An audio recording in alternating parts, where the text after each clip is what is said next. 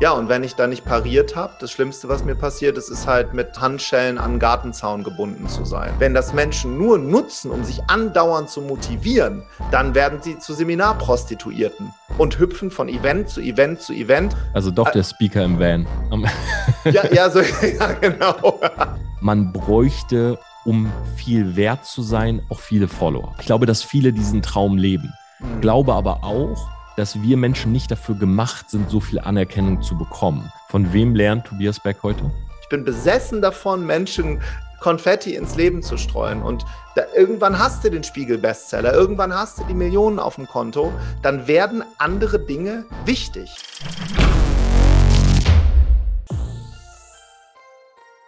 Hi und herzlich willkommen zu dieser neuen Podcast-Folge im Outside the Box Podcast. Und heute ist es für mich wirklich Premiere, denn ich habe das allererste Mal jemanden live bei Zoom dabei. Es ist kein geringerer als der liebe Tobias Beck, bei dem ich selber schon zweimal im Podcast war. Tobi, vielen, vielen Dank, dass du dir die Zeit nimmst, heute im OTB-Podcast mit dabei zu sein.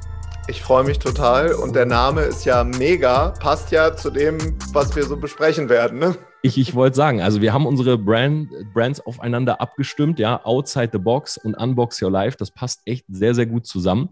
Ich muss sagen, ich habe hier nebenbei so ein bisschen deine Unmod, wir haben kurz schon drüber geredet, aufgemacht und ich habe da ein paar Sachen äh, gesehen, die ich tatsächlich selber gar nicht wusste.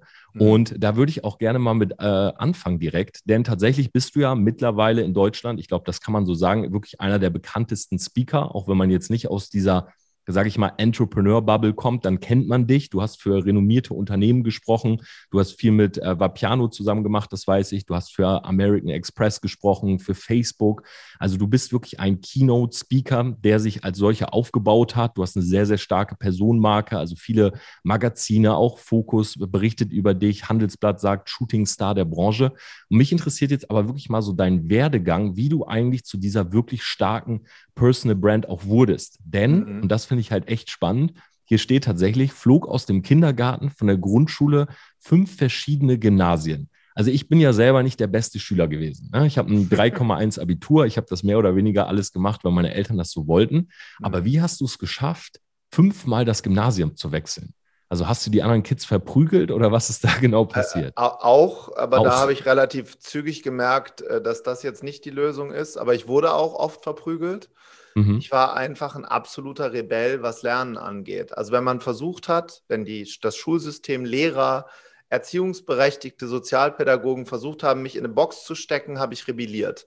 Entweder ich, ich habe gestört, ich war äh, der Klassenclown oder ich habe einfach Lernen komplett blockiert. Das heißt, ich war nicht nur störenfried, ich war auch noch schlecht. Also der Grund, der ehrliche Grund, warum ich von so vielen Schulen geflogen bin, ist, ich hatte in Physik, Mathematik, Latein, äh, Chemie ungenügend, eine 6. Okay. Ich hatte eine Begabung, die äh, Gott sei Dank darf ich die heute leben. Im Schulsystem wird ja nicht singulär begabt gefördert, sondern wir wollen ja einen Querschnitt haben. Ne? So werden ja Noten berechnet. Und äh, ich hatte in Deutsch hatte ich seit der ersten Klasse eine Eins und in Englisch auch. Aber in ganz vielen anderen Fächern eine Sechs. Ja, und so bin ich von Schule zu Schule gewandert, äh, bis ich dann irgendwann im Grundkurs, das ist der Förderschulkurs, also Hauptschul-, Sonderschulniveau in der Gesamtschule war im sozialen Brennpunkt in Wuppertal. Ähm, und diese Schule hat mir aber, was zumindest einen Abschluss angeht, das Leben gerettet, weil dort äh, das gefördert wurde, was ich gut kann. Und das, was ich gar nicht konnte, wurde halt irgendwie akzeptiert. Mit anderen Worten, ich habe Mathe nach der neunten Klasse abgewählt. Okay, ich muss sagen, da kann ich mich echt mit identifizieren. Äh, tatsächlich, auch meine Lieblingsfächer waren Deutsch, Englisch. Das waren auch später meine Leistungskurse. Und ich habe durchgängig eine 5 Minus in Mathe gehabt. Also ich glaube, ja. ein Punkt, mangelhaft Minus sozusagen. Obwohl wir es beide so unterschiedlich sind, entdecken wir beide ja unglaublich viele Gemeinsamkeiten, unter anderem auch das Lehrerkindsein. Für meine Mutter war das ein Albtraum. Meine mhm. Mutter kommt aus einem klassischen System, die ist auf einem Nonnenkloster groß geworden, ist Lehrerin für Deutsch und katholische Religion und Kunst.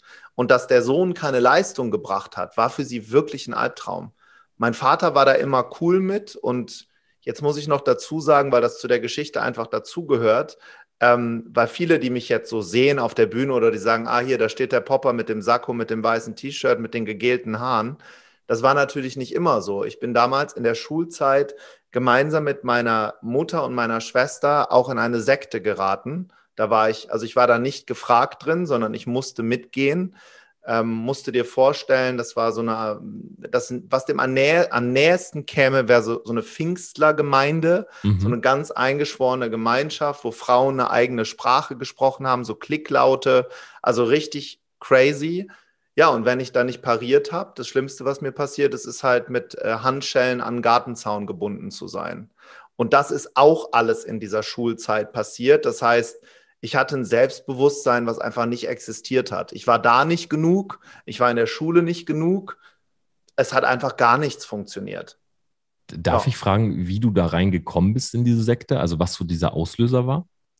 Wir haben für meine kleine Schwester einen Kindergartenplatz gesucht und keinen gefunden. Das war die Zeit, als es ganz, ganz, also es gab zu viele Kinder, zu wenig Plätze für Kindergärten und das war über so eine Art Nachmittagsversammlung. Wir haben das Kirchliche am Anfang gar nicht so gesehen. Ich sowieso nicht. Also ich, irgendwann waren wir halt mittwochs da, dann mittwochs und donnerstags, dann mittwochs, donnerstags, freitags und irgendwann dann mittwochs bis sonntags.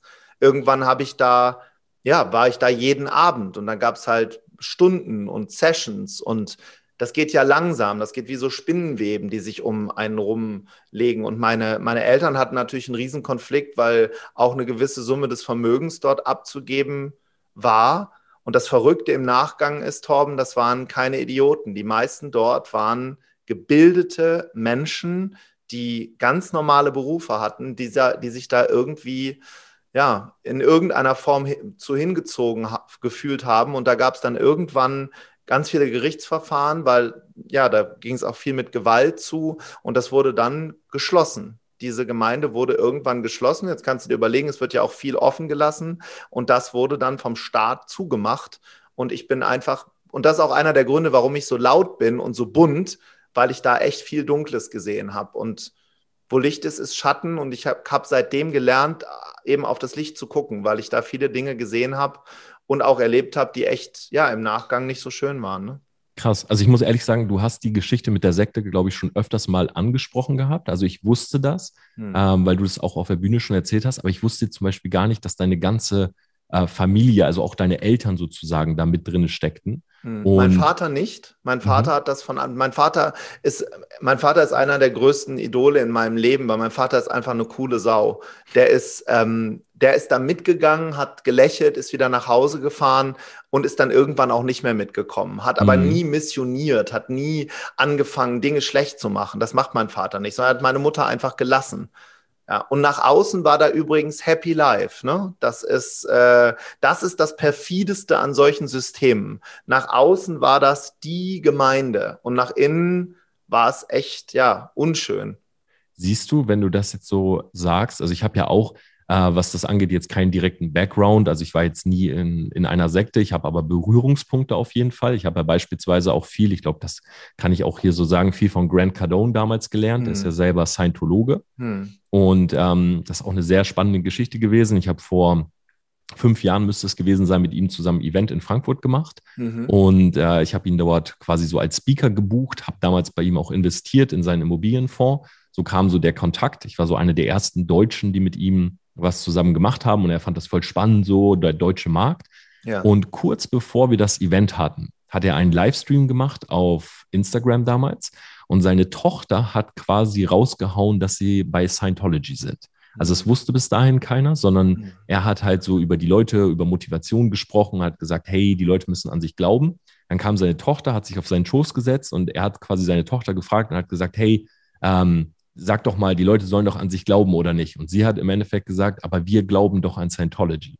Also sie hat sozusagen in diesem Livestream das Ganze rausgehauen und ich weiß noch damals, das war echt ein guter Shitstorm auch in meine Richtung, hm. weil die Leute gesagt haben, wie kannst du mit so jemandem ein Event machen? Hm. Wie denkst du selber über so ein Thema wie Sekten? Ich meine, klar, du hast jetzt sehr negative Erfahrungen gemacht, vor allen Dingen, wenn du sagst, irgendwie angekettet, Gewalt erlebt und so weiter äh, nach außen hin, aber Happy Life. Ähm, was ist so heute dein Bild davon? Also existiert sowas? Existiert sowas vielleicht sogar auch noch im Kleinen? Weil ich muss ehrlich sagen, ich sehe da oftmals auch so Parallelen, ja, in so eine, ja, Online-Marketing-Welt, in so eine Welt, die da halt von Leuten erschaffen wird, über Werbung, hey, jeder kann reich sein, jeder mhm. kann, äh, wenn er nur an sich glaubt, bestimmte Dinge erreichen. Wie, wie ist so deine Sicht heute darauf? Also wenn ich zurückblicke, gibt es natürlich immer Grundmotivatoren, warum Menschen überhaupt sich da hingezogen fühlen. Das eine ist mit Sicherheit ein Gefühl von Zugehörigkeit und das andere ist das Gefühl, ähm, ja, anders, in irgendeiner Form anders sein zu können als die Masse und das eben auch ja in irgendeiner Form anerkan anerkannt zu bekommen, sei es denn mit einer schützenden Gemeinschaft, die zumindest sich dann im gleichen Gedankengut mit mir verbindet. Ich kann oder ich persönlich denke, dass es in jeder Religion, in jeder Form von Denken, sei es Scientology oder, oder Christentum oder was auch immer, Buddhismus, äh, jede äh, gibt es gute und schlechte Dinge. Es gibt mhm. äh, äh, Feuer und Wasser. Und der Unterschied ist dann, dass es ab einem Punkt eben so wird, dass sie, dass nichts anderes im Leben mehr stattfindet. Und das ist übrigens eine Parallele, die ich auch in der Persönlichkeitsentwicklung sehe, aber auch in der, in der Entrepreneur- oder Social-Media-Welt, dass plötzlich alle anderen Lebensbereiche ausgeklammert werden. Da gibt es nur noch das. Also es, es, es, es, existiert kein anderes Leben. Ich, ich gehe einkaufen, gehe frühstücken und dann gibt's das und dann nichts mehr. Und das finde ich tatsächlich sehr gefährlich, weil da gibt es sehr, sehr viele Parallelen auch zu dem, was ich jetzt erlebe. Damals sollten, so, war es zum Beispiel gewünscht, neue Gemeinde, Gemeindemitglieder mitzubringen und denen zu zeigen, wie das funktioniert. Und das war das allvorherrschende Thema. Und das ist ja auch das, was bei vielen Networkern dann passiert oder bei vielen Businessleuten, dass sie nur noch darüber reden und unfassbar viele Menschen dadurch verlieren. Und Gott sei Dank habe ich das relativ früh gemerkt. Ähm, danach übrigens auch im Multilevel-Marketing. Das habe ich ja dann auch gemacht. Übrigens aus dem Grund heraus, weil ich nirgendwo anders angekommen bin. Das muss ich auch mal ehrlich sagen. Der einzige Grund, warum ich im Network Marketing Vizepräsident geworden bin, weil da niemand gefragt hat, woher kommst du, auf welcher Schule warst du. Also all das, was in klassischen Systemen gefragt wurde, wurde ich dort nicht gefragt und konnte einfach machen. Aber auch da Feuer und Wasser. Da habe ich schon wieder angefangen, Leute auszugrenzen. Du bist nicht bei mir im Network Network, habe ich keine Zeit mehr für dich. Solche blöde, blöden Idiotopen-Dinge habe ich sogar auf der Bühne gesagt. Ne? Wer deinen Vertrag nicht unterschreibt, ist nicht dein Freund. Was ist denn das für ein Bullshit? Äh, das sehe ich jetzt rückblickend so. Ja, es ist gefährlich und auf der anderen Seite verstehe ich die Faszination, mit Menschen zusammen zu sein, die eben das Gleiche glauben, was ich glaube. Finde ich spannend, dass du das sagst, weil ich habe auch sofort an Vertrieb gedacht, an unsere Network-Zeit. Also ich komme ja selber auch aus dem Bereich und muss sagen, das waren auch immer so Tendenzen, die ich halt gesehen habe. Natürlich jetzt nicht so, dass man wirklich sagen kann, es ist eine Sekte in dem Sinne, aber natürlich auch ich habe beispielsweise auf der Bühne äh, eins zu eins sowas gesagt wie, hey, Leute, die sich das nicht anhören, was du machst, sind das wirklich deine Freunde? Mhm. Ja, also das solltest du mal hinterfragen. Oder wer nicht ja. in deinem Team ist oder wer nicht zum Event kommt, der ist nicht in deinem Team. Das ist mhm. beispielsweise auch ein Spruch, den ich immer wieder gebracht habe. Und da hat man wahrscheinlich auch irgendwie ausgeklammert, haben die Leute Familie, können die vielleicht gerade nicht zu einem Event kommen und so weiter. Von daher finde ich das sehr spannend. Und das Verrückte, wenn ich das noch sagen mhm. darf, Torben, ist ja, dass sich Dinge im Leben auch immer wieder wiederholen. Ne? Also wir glauben ja, wir sind mit unserer Vergangenheit durch, aber die Vergangenheit ist mit uns nicht durch. Den größten Shitstorm, den ich erlebt habe, da ging es wieder um diesen Begriff Sekte. Das, was ich am allerstärksten verabscheue und aus meinem Leben rausdrücken wollte, kommt in einem Medienartikel über mich zurück, wo ich gedacht habe, Moment mal, also ich versuche ja alles zu tun, aber nicht Menschen dauerhaft an irgendein Konzept zu binden. Und da steht plötzlich ein Sektenvorwurf, wo ich so denke, was, wie krass ist das? Und da glaube ich eben, dass es Dinge im Leben gibt, die, ja, die kommen halt einfach immer wieder. Ne? Aber glaubst du, ich habe ja damals den Artikel auch gelesen über deine äh, Events und ich kenne ja auch deine Events. Ich war mhm. ja selber schon als Gastsprecher vor Ort. Mhm. Äh, ich war ja auch selber mal äh, als Gast vor Ort. Du hast bei uns damals auch im Vertrieb äh, öfters äh, Gastauftritte mhm. gehabt. Was glaubst du, woher kommt vielleicht ähm, diese Eingliederung oder woher kommt das, dass Leute sagen, ja, Tobi Beck könnte eine Sekte sein? Ich meine, das, was man über dich sagt, das sagt man ja über so ziemlich fast jeden Speaker. So mhm. alle, sag ich mal, die so ein bisschen außerhalb der Bubble sind, aber für sich so ein kleines, ja, vielleicht so eine kleine eigene Welt geschaffen haben. Da sind wir auch beim Thema Personal Branding. Also wenn die ja. Welt irgendwie zu strikt wird und die Leute sagen, ja, das ist eine Bubble, dann ja. kommen Leute, die nicht in dieser Bubble sind, oft und sagen, naja, das ist ja schon fast eine Sekte.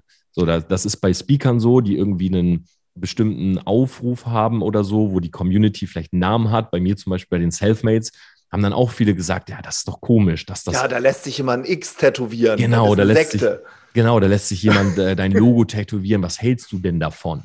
Ja. Äh, was, was glaubst du, wie, wie kommt es, dass Leute ähm, ja so schnell so eine Vermutung haben oder versuchen, einen da irgendwie in so eine Schublade zu stecken? Ja, weil es anders ist. Also wenn, wenn jemand äh, zum Beispiel bei mir auf die Tour kommt und sieht, dass da an einem Mittwochabend in Dienstlaken oder Friedrichshafen hm. äh, äh, oder Hamm 1500 Menschen aufstehen und mit Ballons werfen ohne Grund. Also einfach nur, es ist kein Fußballspiel, das ist erlaubt. Es ist kein Konzert, mhm. das ist erlaubt. Es ist kein Abschluss, das ist erlaubt. Es ist kein Karneval, es ist kein Oktoberfest, da ist es gesellschaftlich erlaubt. Aber ohne Grund einfach so zu feiern, das ist komisch. Und das, äh, das finden Leute hoch, hochgradig seltsam, die da von außen drauf gucken. Jetzt kommt aber der Satz, würde ich auch, wenn ich dieses Wissen dazu nicht hätte und mich nicht aktiv dazu entschieden hätte, würde ich es genauso sehen. Es gab einen Punkt, das werde ich nie vergessen, als ich damals begonnen habe, Network Marketing zu machen. Da haben wir meine damalige Upline, für alle, die nicht wissen, was es ist, also derjenige, der so der, der, der, uh, jetzt kommt so ein Begriff, das ist schon wieder sektenartig. Guru, Guru heißt ja nichts anderes als Lehrer. Also der Lehrer, der das den anderen so beigebracht hat, der kam nach Europa.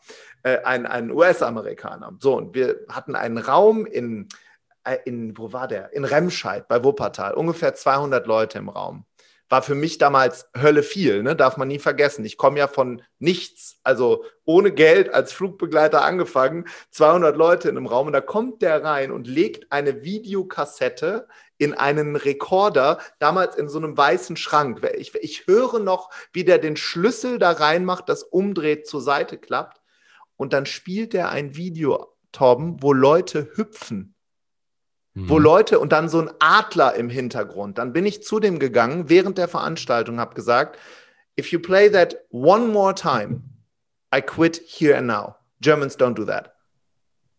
Und ich hätte damals Stein und Bein geschworen, dass ich das niemals in meinem Leben machen würde. Mhm. Und jetzt bin ich derjenige, der mit Ballons äh, und Konfetti mit Leuten springt, damit sie sich mal selber fühlen wie es so ist außerhalb der Masse, in der, außerhalb der eigenen Grenzen und Komfortzone. So ändert sich das. Ne? Was glaubst du, wenn man auf ein Event geht, wo man das erste Mal über seinen Schatten springt und genau so was macht? Du springst und du stehst auf dem Tisch und du hast die Luftballons. Was glaubst du, ist wirklich der Benefit für die Person, die das das erste Mal tut? Na, der Unterschied ist, außerhalb der Komfortzone Dinge zu erleben, die ich sonst nicht erlebe. Da können wir den Begriff Persönlichkeitsentwicklung auch noch drüber spannen. Das ist der Unterschied zwischen Überleben und Gutleben oder ein geiles Leben führen. Also Leben beginnt ja da, wo mir, an, wo mir andere Menschen egal sind, die hinter mir stehen, ob ich jetzt auf dem Tisch tanze. Da fängt es ja an. Also, dass ich mich frei mache dem gegenüber, was andere von mir erwarten und denken. Und ich erlebe das ja bei unserer Masterclass, wenn dann Leute, erwachsene Menschen reinrennen, um in den ersten Reihen zu sitzen. Das ist ja schon irre. Der Chefarzt neben dem, dem Busfahrer und dem, dem Literaturkritiker, die rennen dann da rein und dann kommt Musik, dann kommt Party. Und ich glaube, der größte Benefit ist, ähm, die mentale Batterie aufzuladen. Dass es komplett okay ist, mal verrückt zu sein. Jetzt dürfen wir eine Sache nicht vergessen. Es mag auch niemand, es mag auch nicht jeder Fußball. Niemand hm. ist nicht wahr. Viele mögen keinen Fußball. Naja, dann, dann kommen sie eben in, an, in einer anderen Form zusammen und feiern einfach das Leben. Finde ich spannend, dass du das sagst, weil du kennst mich ja. Also ich ja. bin ja auch jemand, der nicht so gerne tanzt auf Seminaren. Ich bin ja mhm. auch jemand, äh, der oftmals versucht, Leuten so ein bisschen äh, die Idee zu nehmen, dass auf einem Tisch zu tanzen äh, das komplette Leben verändern wird. Aber ich finde halt die Perspektive super spannend, weil ich weiß noch, als ich das erste Mal auf so einem Seminar war, das war tatsächlich bei Tony Robbins.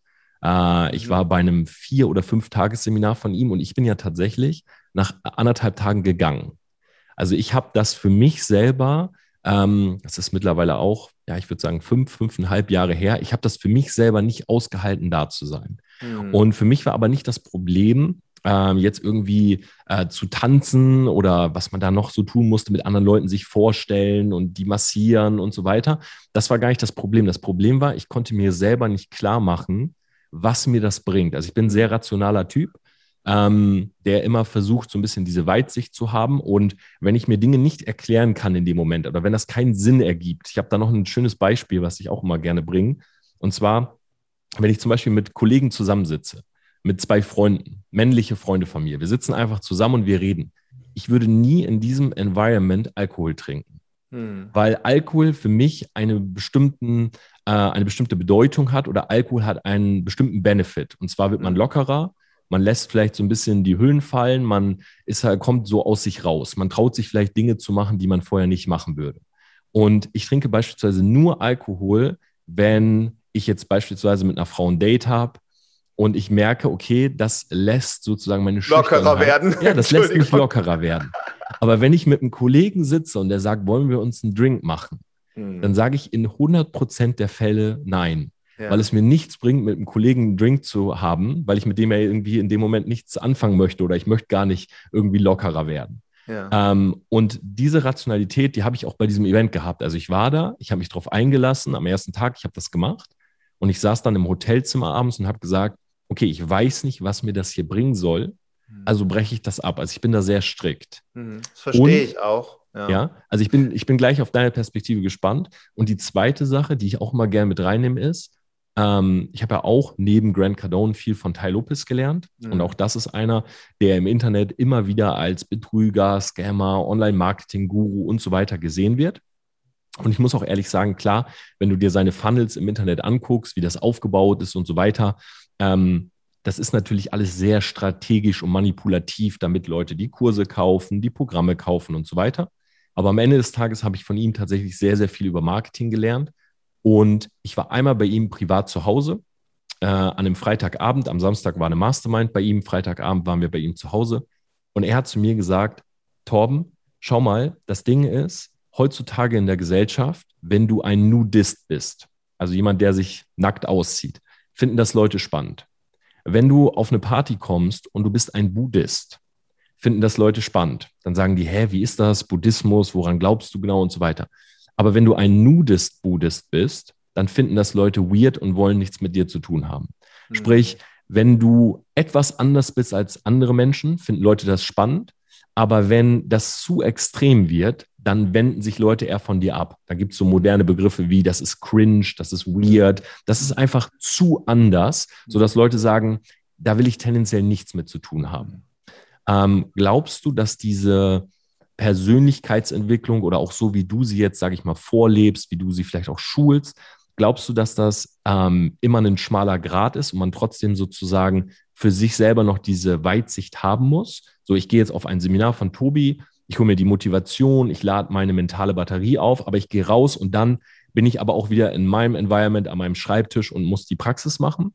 Oder glaubst du, dass es auch viele Leute gibt, die sich da drin verlieren und sagen, okay, ich werde jetzt zu einem reinen Seminargänger, der nur noch für das nächste Seminarticket lebt? Beides ja. Also ich bin ja auch nicht Tony Robbins geworden, weil in dem Moment werde ich ja automatisch zu einer Kopie. Du hast mich ja auch privat kennengelernt. Ich bin ja nicht derjenige, der rumhüpft. Mhm. Für mich ist, sind das Stilmittel, Tools, Werkzeuge. Wenn ich in meinen Trainer- und Speaker-Ausbildungen sage, der Rahmen ist wichtiger als der Inhalt, triggert das massiv. Mhm. Das triggert massiv, weil die Leute sagen, Moment, Tobi, ich habe aber gelernt, ich muss einen guten Abschluss machen und als Ingenieur kann ich nichts hinrotzen. Richtig. Aber die Leute campen vor einem iPhone-Store wegen des Gefühls und nicht wegen des iPhones.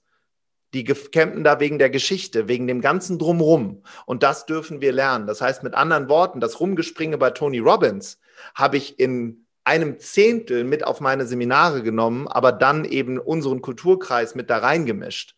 Ähm, weil wenn du mit, wenn, wenn ich auf einer Party bin, um das Beispiel zu nehmen mit Kumpels, da stellt mich irgendjemand vor und jemand sagt, hier, das ist Tobi, der ist übrigens Speaker, der kann überhaupt keiner was mit anfangen. Die Leute denken entweder, ah ja, der ist so eine Kopie von Tony Robbins, steht schwitzend irgendwo auf einer Bühne und keiner kommt. Oder die denken, ich bin Hohepriester in einer Sekte und will ihn gleich konvertieren. Oder die denken, ich wohne in einem Van unten am, Schluss, am, am Fluss und habe keine Kohle. Also das ist ja nicht so etabliertes in unserer Gesellschaft. Und um da nochmal hinzukommen, dass bei Seminaren sich was mitzunehmen, das runterzubrechen, weil Toni ist ja nicht umsonst, äh, äh, ist ja nicht umsonst, wenn das denn stimmt, Milliardär und ist ja nicht umsonst Advisor von den größten Unternehmen der Welt. Wenn das Springen und das sich ins State bringen dazugehört, State, also meinen Zustand lernen zu verändern, dann nehme ich das mit und breche das, genau wie du sagst, so weit für mich runter, dass es für mich in meinem Leben als Tobi funktioniert. Das heißt aber noch lange nicht, dass ich von morgens bis abends rumspringe. Aber hier kommt die große Gefahr. Wenn das Menschen nur nutzen, um sich andauernd zu motivieren, dann werden sie zu Seminarprostituierten und hüpfen von Event zu Event zu Event in unserer alten Welt von Network zu Network zu Network immer ja wie ein Fixer immer zum nächsten Schuss bereit und das finde ich ganz und gar nicht gut sondern um auch da aufs, aufs Beginn des Gesprächs nochmal zu kommen ich will gar nicht dass meine Kunden und Klienten wiederkommen ein Coaching mache ich ein, maximal zweimal. That's it. Dann weißt du alles von mir. Bei uns gibt es drei Seminare. That's it. Geh, mach das. Setz das um, werd Millionär. Geh dann zu anderen und hilf denen, wie man das macht. That's it. Du kannst gar nicht wiederkommen. Bist du schon mal zu jemandem hingegangen, der äh, mehrfach auf deinem Event war, wo du so das Gefühl hast, da war keine Entwicklung oder der kann zu so einem, finde ich schöner Begriff, Seminar-Prostituierten werden äh, und hast zu dem gesagt, hey, ähm, komm bitte nicht mehr wieder oder schau mal, dass du die Sachen jetzt wirklich umsetzt, die du heute lernst? Also gab es mal solche Gespräche, dass du mit den Leuten mal geredet hast? Das gibt es in unserem, ich nenne es immer Mercedes-Stern-Event bei der Own the Stage, wo ich manchen Menschen sage, du, das ist hier ein Happen zu viel für dich, auch in deiner Entwicklung. Und das meine ich nicht wertend oder richtend. Allerdings mhm. ist das hier ein Seminar für Speaker und Seminar-Creator. Ähm, ich glaube, bei dir ist ein anderer Ansatz nötig. Gleichzeitig glaube ich ganz, ganz stark an diesen Compound-Effekt. Nur dafür musst du nicht dein, dein ganzes Leben ausgeben und dein ganzes Einkommen. Also wenn du dir einen täglichen Motivationsimpuls zum Beispiel von mir abholst, sowas kostet 19 Euro im Monat. That's mhm. it. Hör dir das jeden Tag an. Das dieser Arschtritt brauche ich auch. Ich lese jeden Tag aus einem Buch oder höre mir meine Mentoren an. Allerdings ist die Gefahr so groß, das nicht umzusetzen. Also ich mag, dass die Leute es umsetzen und nicht so Umsetzungszwerge werden. Was mich kickt, ist jemanden zu sehen, der sagt, Tobi, ich war einmal da, habe das für mich umgesetzt und XY ist passiert. Ist, ich freue mich, wenn ich dann Leute bis zum Speaker ausbilde, was ist eine Passion ist, da brenne ich für. Aber ähm, weil, weil ich übrigens auch an die Hand genommen wurde. Ne? Das, das wird übrigens auch zu selten gesagt. Also mein ganzes Wissen, du hast vorhin von Grant Cardone und von anderen gesprochen, von Mentoren von dir. Ich habe eine Viertelmillion Euro ausgegeben für Seminare, aber ich habe umgesetzt. Ich habe das umgesetzt und mache mittlerweile so eine Summe, äh, darf ich als Umsatz an einem Wochenende machen. Sonst wäre das für mich auch keine Option, wieder so viel in ein Seminar zu stecken. Von wem lernt Tobias Beck heute? Aktuell, aktuell von, von dreien, also ich habe immer so ein Projekt für, für mehrere Monate, wo ich mich damit beschäftige. Im letzten Jahr war es zum Beispiel viel Dieter Lange. Äh, mhm. Da habe ich äh, Theta 1, 2, 3 gemacht, weil es eine komplett andere Richtung ist als, der, als die, in der ich bin. Äh, leise, tief, intellektuell äh, äh, in, einem in, einem Sitzkreis, weil bei mir ist bunt und mit Ballons, äh, von Les Brown. Les Brown ist, ist und bleibt für mich aktuell mein größter Motivator. Wenn du mich fragst, wie möchte ich sein mit 80, 82, dann möchte ich auf Bühnen stehen, jeden Tag und mein Salär spenden, wie Dale Carnegie das gemacht hat. Das finde ich geil. Also das motiviert mich ohne Ende. Cool. Das heißt, auch nicht in Planung irgendwie damit in den nächsten Jahren aufzuhören, sondern du hast wirklich, sag ich mal, dieses, das Speaker-Dasein und deine Message nach draußen zu tragen, wirklich zu so einem Lebenswerk oder auch so einer Lebensaufgabe gemacht. Ja, weil ich, und sonst würde ich aufhören, das verspreche ich dir hiermit, äh, jede Woche zig handgeschriebene Briefe bekomme.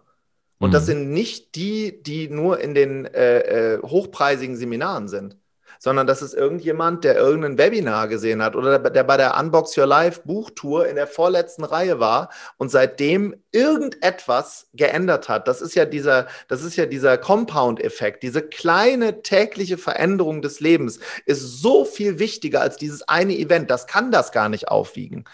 Und das motiviert mich total. Und du hast mich ja vorhin gefragt, auch wie der Weg dann war. Damals, als mein, mein Selbstbewusstsein quasi bei Null war, da hat mir schon mal jemand gesagt, dass ich reden kann. In der Oberstufe, ein Literaturlehrer, der hat zu mir gesagt, du wirst entweder Schauspieler oder bist ein begnadeter Redner. Bis ich aber das erste Mal auf einer Bühne stand, das war über 20 Jahre später. 20 Jahre, weil ich musste erstmal auf mein Leben klarkommen. ich glaube, was viele Leute, also ich kann nur unterstreichen, was du sagst. Äh, bei mir ist das ähnlich beispielsweise, wenn Leute fragen, hey Tom, warum machst du das? Oder hey, du bist doch finanziell durch, warum machst du die ganze Zeit Instagram-Stories und so weiter? Ähm, bei mir sind es tatsächlich auch diese kleinen täglichen Nachrichten. So, hey, dein, ich habe dein Buch gelesen, das hat mir was gebracht, ich habe dein Video gesehen. Das können Leute oftmals nicht nachvollziehen, weil sie sagen, hey, du machst das doch für die nächste große Sache. Du willst doch irgendwie gerade einen Launch vorbereiten oder du willst doch wieder ein Projekt rausbringen, was dir irgendwie ein, zwei Millionen bringt. Aber am Ende des Tages sind diese Nachrichten von Leuten, die sagen, hey, dadurch habe ich was verändert, für mich auch persönlich, wie du es jetzt gerade sagst, viel, viel stärker, als dass die Zahl jetzt auf dem Konto größer wird, weil irgendwann ja. spielt das nicht mehr so eine Rolle. So, nee, du sag, hast es ja auch dann gehabt. Also das darf, was soll denn die nächste große Sache sein? Also hm. was soll es denn sein? Ich, ich lebe in einem, ich so privilegiert, so glücklich, alleine hier in diesem Land zu leben. Ich, ich, bin, ich bin verheiratet, habe zwei Kinder. Ich bin einfach unfassbar glücklich. Und das, was so viel Schmerz bei mir ausgelöst hat, lässt mich auch die schmerzvollen Dinge, die ich heute erlebe, mit weniger Schmerz sehen. Alles im Vergleich zu damals in dieser Sektenzeit ist Kindergeburtstag. Im Verhältnis, zumindest in meinem Leben. Und deshalb mache ich weiter und bin besessen davon. Ich bin besessen davon, Menschen Konfetti ins Leben zu streuen. Und da, irgendwann hast du den Spiegel-Bestseller, irgendwann hast du die Millionen auf dem Konto, dann werden andere Dinge wichtig. Und das ist in, in meinem Fall, in meinem Leben, anderen zu zeigen, wie das geht und sie von sich zu überzeugen, nicht von mir oder von irgendjemandem. Jetzt hast du gerade was gesagt, wo ich eigentlich gar nicht drauf eingehen wollte, aber äh, ich finde es sehr, sehr spannend. Du sagst, äh, du bist sehr privilegiert, hier in diesem Land zu leben. Hast du mal mit dem Gedanken gespielt, auszuwandern? Das ist ja. ja. schon ein sehr aktuelles Thema. Viele Leute reden über Dubai, viele Freunde von uns beiden, auch gemeinsame Freunde leben mittlerweile dort. Ähm, wie ist deine Meinung zu dem Thema? Also ich habe schon mehrfach mit dem Gedanken gespielt, auszuwandern. Mhm. Mehrfach. Mhm. Äh, zum einen nach Lettland, weil meine Frau daher kommt und das ist ein noch ruhigerer Ort. Und das ist halt auch so ein Tobi Beck-Thema. Dadurch, dass ich immer so im Außen bin, auf Bühne und, und, und Instagram und Podcast, bin ich privat, ich würde sagen, fast ein bisschen zurückgezogen. Also am liebsten mhm. stehe ich mit meinem Wohnmobil im Wald. Klingt wirklich verrückt. Und da habe ich eine Jogginghose an, nicht gewaschene Haare mit so einer Cappy auf. Also doch der Speaker im Van ja, ja, so, ja, genau. Wer keine Kohle hat.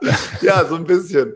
Und äh, ja, habe ich tatsächlich. Und dann kommt bei mir das wieder hoch, dass ich äh, wahnsinnig viel auch hier zu verdanken habe. Also klar schmerzen, schmerzen mich Steuern und schmerzen mich 9000 Dinge an diesem Land. Aber da bin ich auch ganz ehrlich, äh, wenn wir es nicht hier mit verändern, wer denn dann?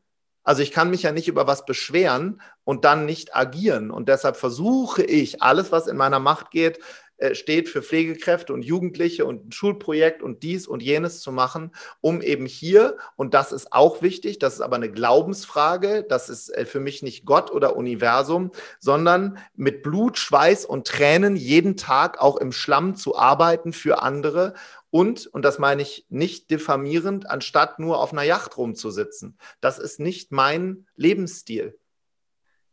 Was sagst du, wenn Leute dir bei Instagram schreiben, und ich weiß, ich, wir folgen uns ja auch einander, ja. ich schaue deine Instagram-Stories äh, sehr, sehr gerne und ich bin mir sicher, du bekommst diese Nachrichten. Ja. Und da steht sowas drin wie, Tobi, warum tust du dir das an? Warum jeden Tag? Du arbeitest zu viel, entspann doch mal, relax dich, wieso noch ein Buch? Was ist deine Antwort an diese Leute? Ich bin besessen. Ich bin okay. besessen. Ich würde dafür sterben. Punkt.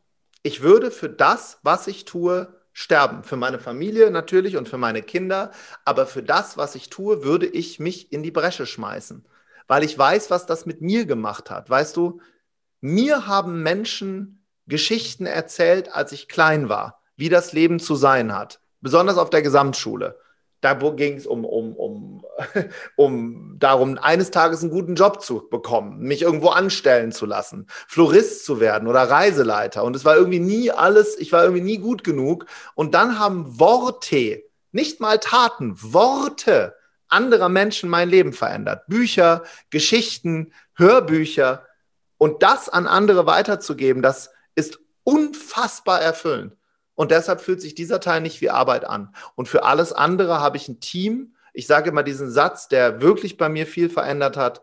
Wenn du der Welt sagst, wo du hin willst, und das ist richtig, also im universellen Gesetz, das ist gut für die Welt, dann stellen sich andere schützend um dich herum und tragen deine Vision mit. Und solche Menschen habe ich äh, in meinem Umfeld und dafür bin ich wahnsinnig dankbar. Ich kriege eine E-Mail die Woche, Torben, eine E-Mail.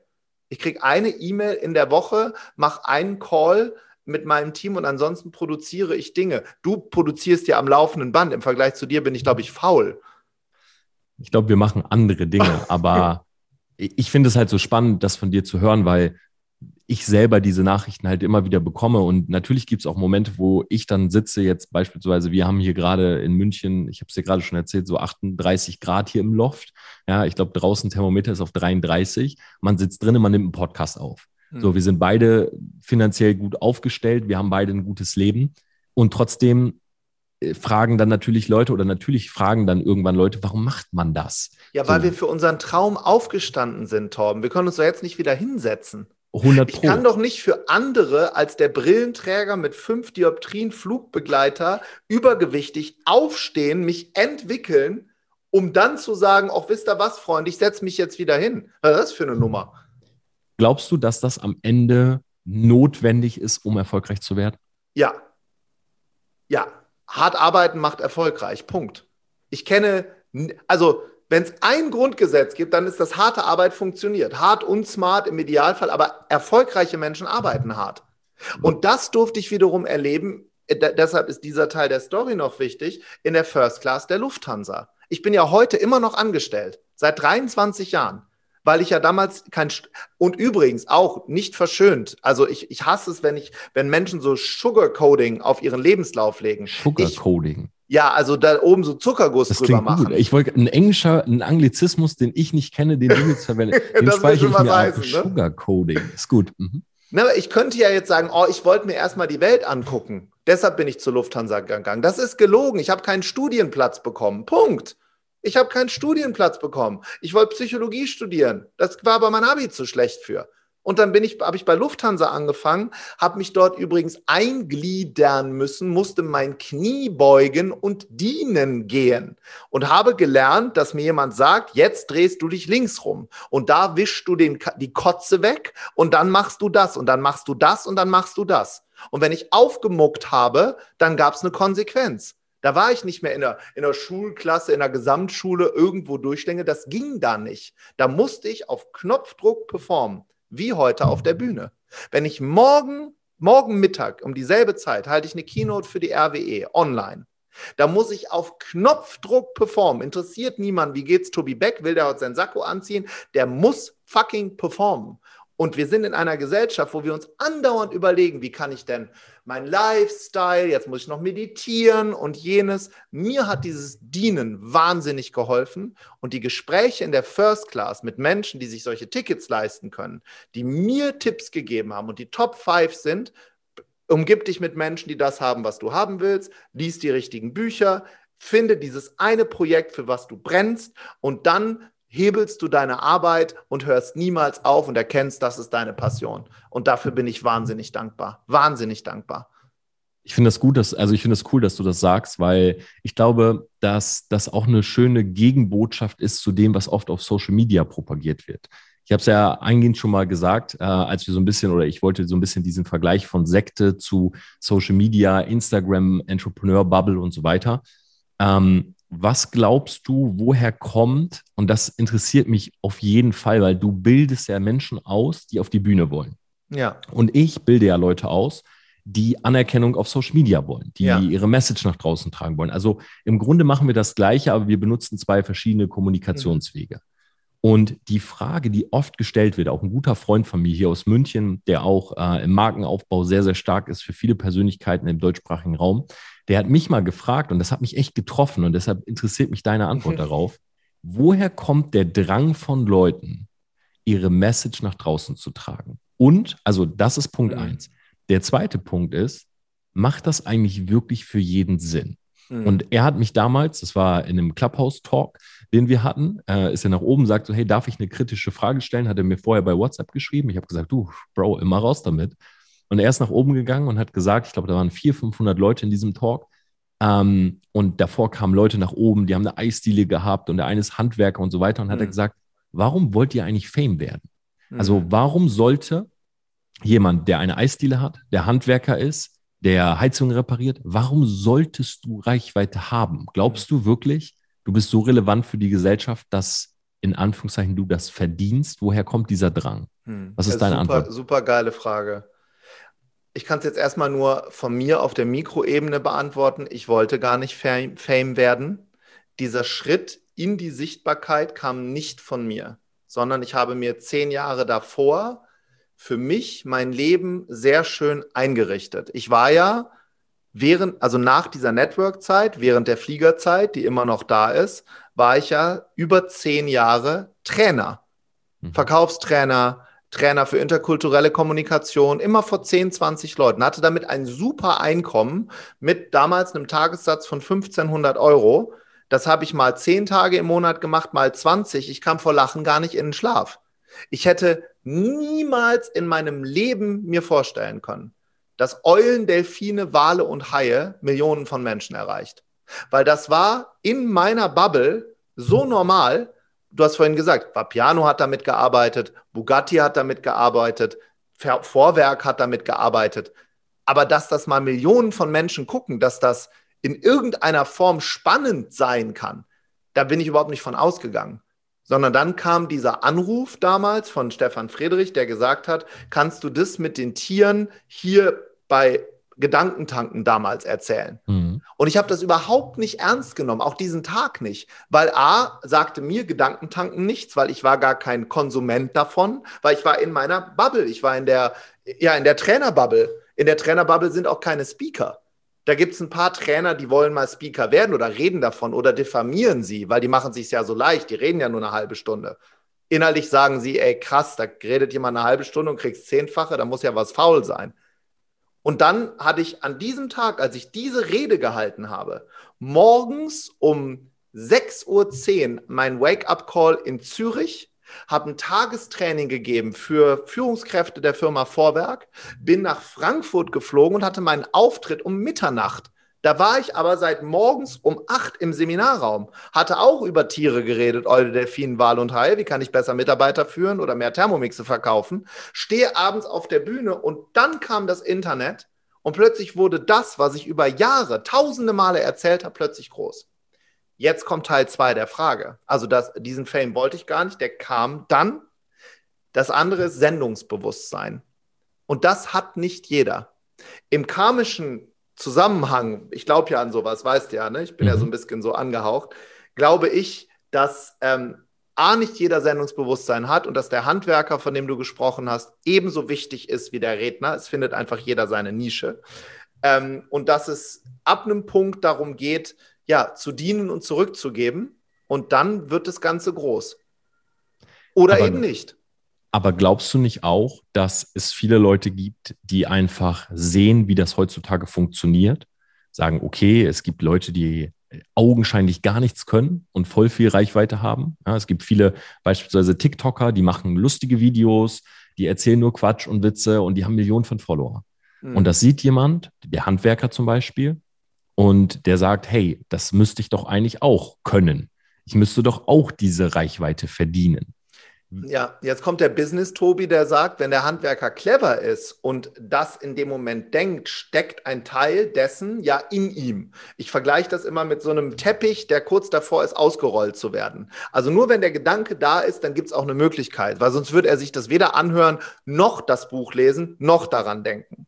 Und jetzt beginnt er in der Nische, nämlich wenn er, nehmen wir mal an, er ist Dachdecker und er deckt mit einer besonderen Form Dächer. Keine Ahnung was. Nur ein Beispiel. Nimmt dazu, ist eigentlich dein Thema, einen Podcast auf, bildet dazu andere aus, zertifiziert andere, wird zu einem Namen in der Nische. Das ist doch viel kraftvoller, als, keine Ahnung, 100.000 Follower bei Instagram zu haben.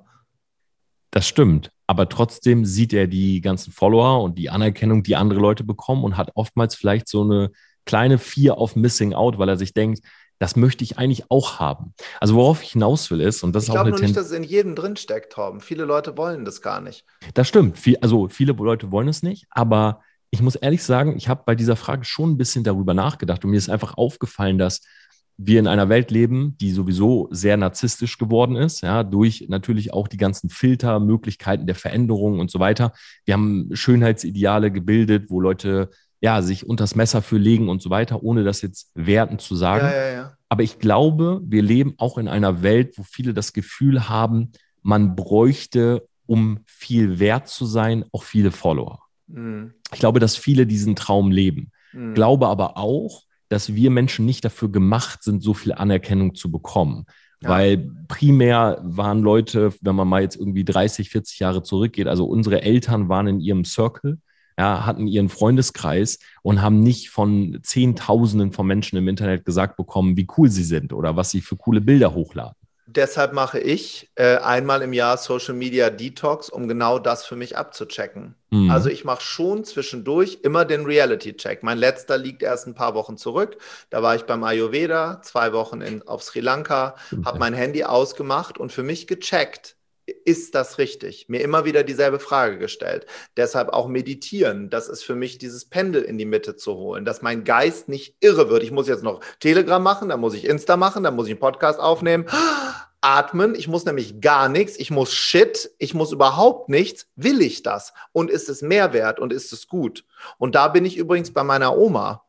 Äh, wenn es deshalb komme ich immer wieder auf dieses Thema zurück, wenn es in Demut ist der Leute gegenüber, die dort zuhören. Also nicht 10.000 Follower, sondern 10.000 Menschen, wovon einer in Gelsenkirchen diese Message bekommt. Und diese Mini-Geschichte möchte ich erzählen, warum ich mich für Social Media entschieden habe. Sehr gerne. Weil auch ganz, ganz viele, auch Redner, die 90 mal so gut sind wie ich, oh, nicht so viel Reichweite haben, werden trotzdem von Unternehmen gebucht. Ne? Sind ja nicht nur die, die große Reichweite haben ich stand, da sind wir wieder bei der Systemgastronomie, da hatte ich gerade so angefangen damit, habe vielleicht, weiß ich nicht, 6.000, 7.000 Follower und stehe in Bonn am Bahnhof und ich habe eine ganz große Passion, die ist super ungesund. Ich liebe Milkshakes von McDonald's, trinke ich zweimal im Jahr. Ich auch. Dieses Vanille-Milkshake Vanille. hat einfach Gott persönlich gemacht oder der Teufel ist auf jeden Fall, also wenn es warm ist draußen, gibt es für mich jetzt wenig Geileres. Und jetzt komme ich, ich in diese Filiale und stelle mich dahin und sage, ich hätte gerne, und dann habe ich noch so gezweifelt, nehme ich jetzt klein, mittel oder groß? Ich nehme großes Vanillemilchshake.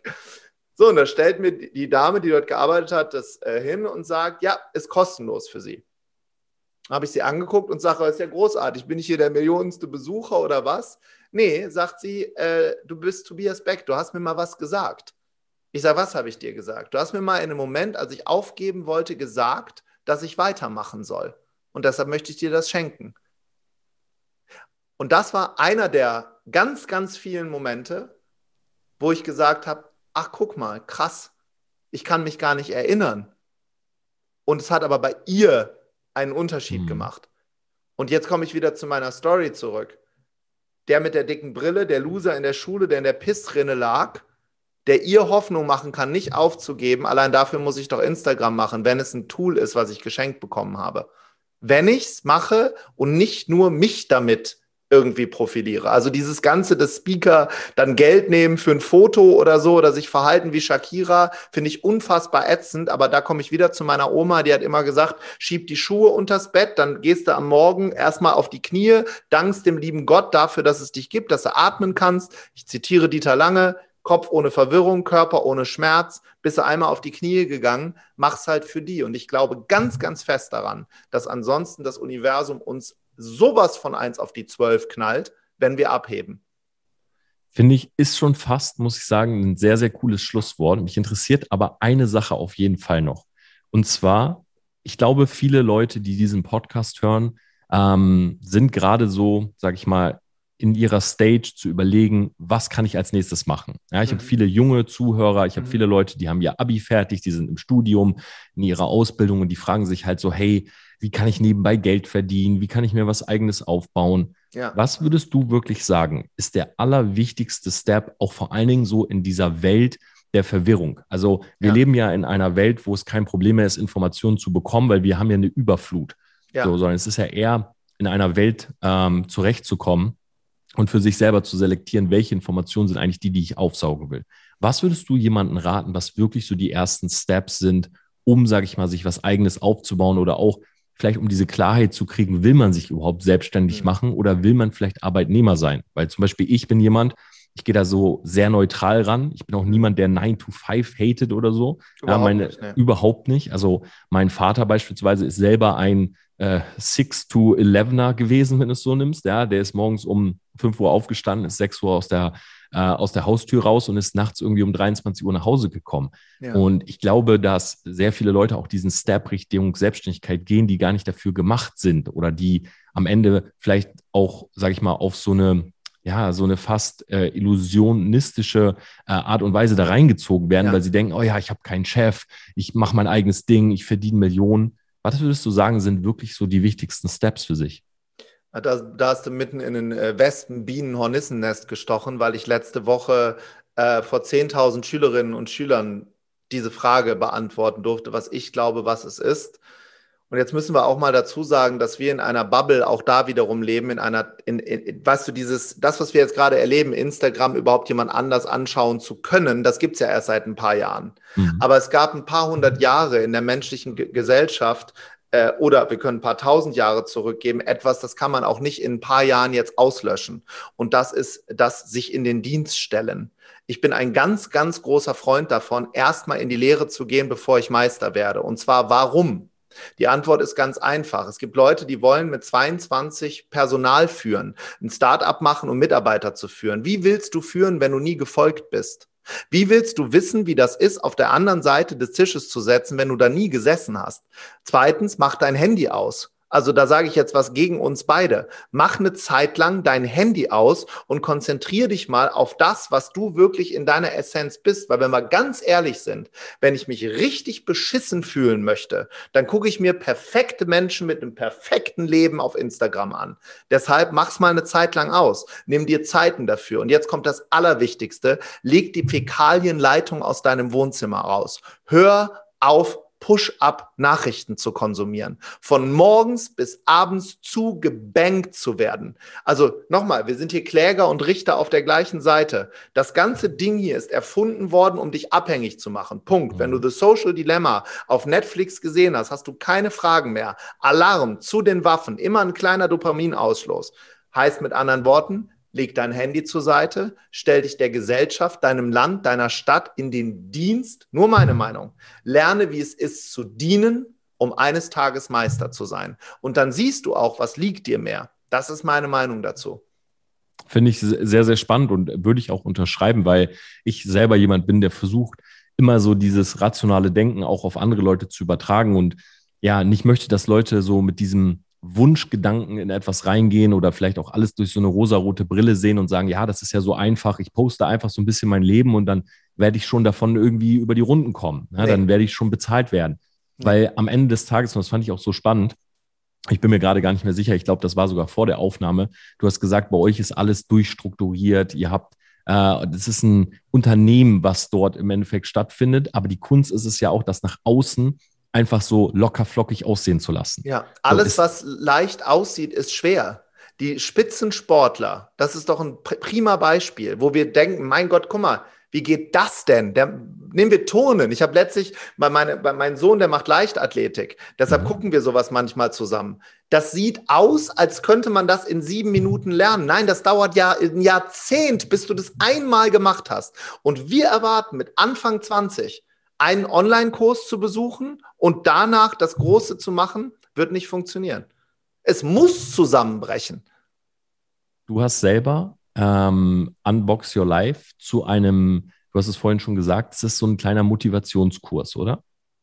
Den du quasi zusammengestellt hast für Leute, die sagen, okay, jeden Tag so eine kleine Inspiration zu bekommen, dann aber rauszugehen und sein eigenes Ding zu machen?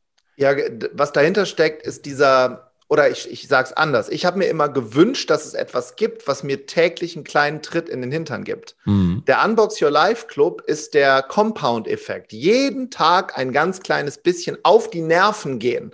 Also das musst du dir so vorstellen, ich stehe morgens auf und ich lese jeden Morgen etwas. Morgenritual, habe ich früher drüber gelacht. Jeden Morgen lese ich irgendwas Inspirierendes, habe keine elektronischen Geräte im Schlafzimmer mit Rita, nix, kommt alles raus, ist unser Safe Space. Wo soll ich sonst denn mit jemandem sein, wenn auch noch im Schlafzimmer alles voller Geräte hängt? Mhm. alles raus, dann stehe ich auf, mache so meine Morgen, mein Morgenritual, das mit den Hausschuhen. So, und dann gehe ich auch in meine Telegram-Gruppe mit ein paar tausend Leuten und erzähle etwas zu irgendeinem Thema.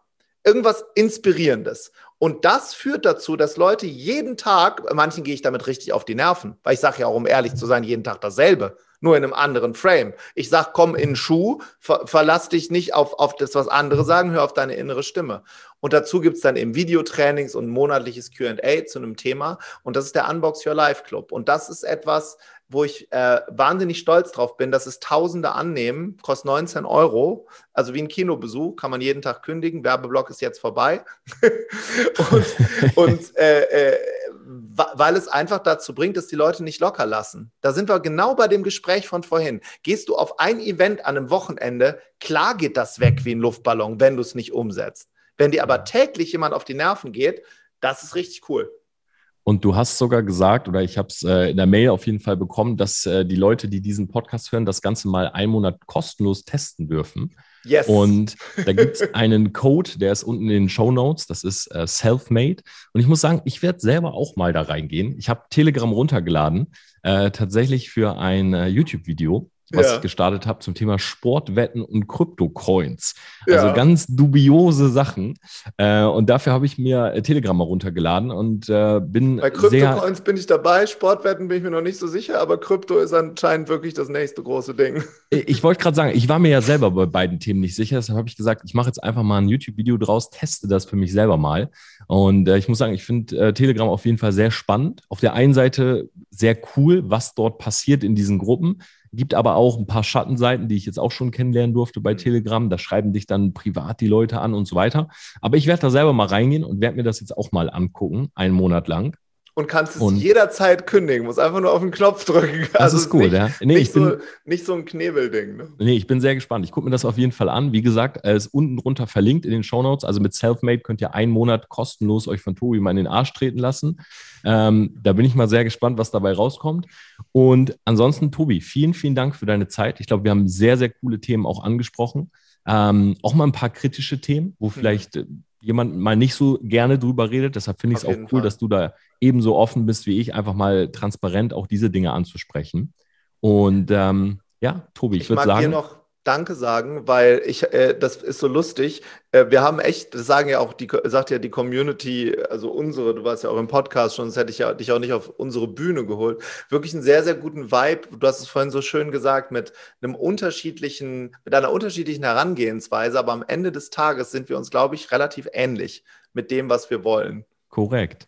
Ja. Und äh, ich glaube, wir sollten mal wieder ein Instagram Live machen. Oh yes, auf jeden Fall. Aber nur wenn, wenn Brandy the Chipmunk äh, dann aus ihrem äh, in ihr großes Zuhause umzieht. Eigentlich, Tobi, müssten wir machen, du mit den Hühnern und ich mit dem Streifenhörnchen. ja. Das wäre eigentlich das Instagram Live, was wir machen sollten. Dann rasten beide Tiere aus, ne?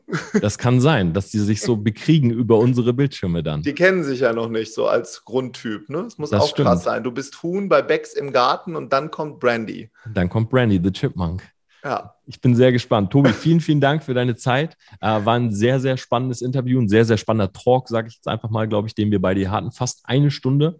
Selfmates. Ich hoffe, euch hat das Ganze hier auch gefallen. Wie gesagt, checkt gerne den Unbox Your Life Club mal aus auf Telegram. Ich werde das selber machen, werde vielleicht auch mal in meiner Instagram-Story darüber berichten. Ich würde sagen, Tobi, das Schlusswort gehört dir. Ich freue mich, dich demnächst mal wiederzusehen, wenn es auch vielleicht erstmal nur in dem Instagram Live ist. Genau, mein Schlusswort. Ähm, es ist alles in dir drin.